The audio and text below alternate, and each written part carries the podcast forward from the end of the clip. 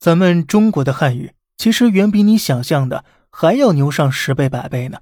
没有贬低的意思，但不管英语也好，日语、韩语也罢，和汉字一比，真的顶多只能算残次品了。如果你曾跟人吹嘘汉语，却只有“牛逼”俩字儿，讲不出个所以然来，那么今儿呢，让咱们一起来了解了解汉语到底凭什么当得起这世界语言的王。首先呢。我们都知道啊，这个世界的进步靠的是社会运转效率的提升，而在人类的生产活动中呢，交流是不可避免的，且占很大比重。所以，人和人的交流如果能更有效率，社会生产就能提高，我们也将更加富足。而汉语呢，恰恰是这个世界上信息传递效率最快的语言。换句话说呢，同样的事儿，用英语沟通效率就慢，用汉语沟通效率就更快。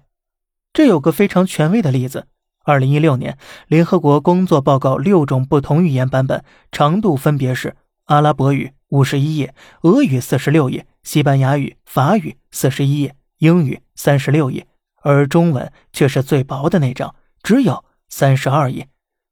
汉语之所以最简练，是因为咱们有二十一个声母、三十五个韵母和四个声调，共两千九百个不同发音。而英语呢，只有二十个元音，二十个辅音，共四百种发音。为什么发音多的就更简练呢？举个例子你就明白了。假设全世界就只有五种东西，而某一种有五种发音，那么 A、B、C、D 正好能对应一样。但另一种语言呢，只有两种发音，A 和 B 只能对应两种东西。那么为了避免发音重复，第三、第四种东西只能用 A、B。或者 b a 表示，那么到了第五种呢，就必须读作 a b a a b b b a b，或者是 b a b b a a，才能和前四种区分开来。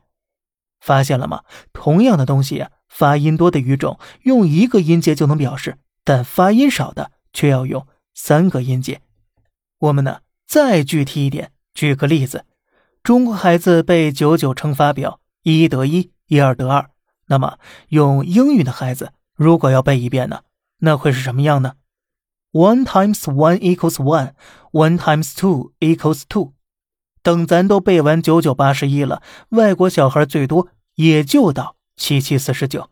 当然了，他们没有乘法表就是了。那么，对应的说话时表达的更快，思维速度也就会更快了。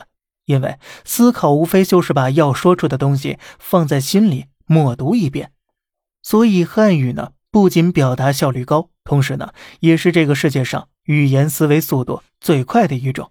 这一点是很多国外学者也都承认的事实。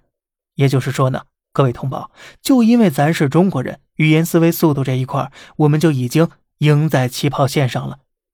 所以对比汉语，英语真的只能算是残次品了。哎，不过你先别着急反驳啊，为啥这么说呢？咱们。下期继续聊。好了，这里是小胖侃大山，每天早上七点与你分享一些这世上发生的事儿。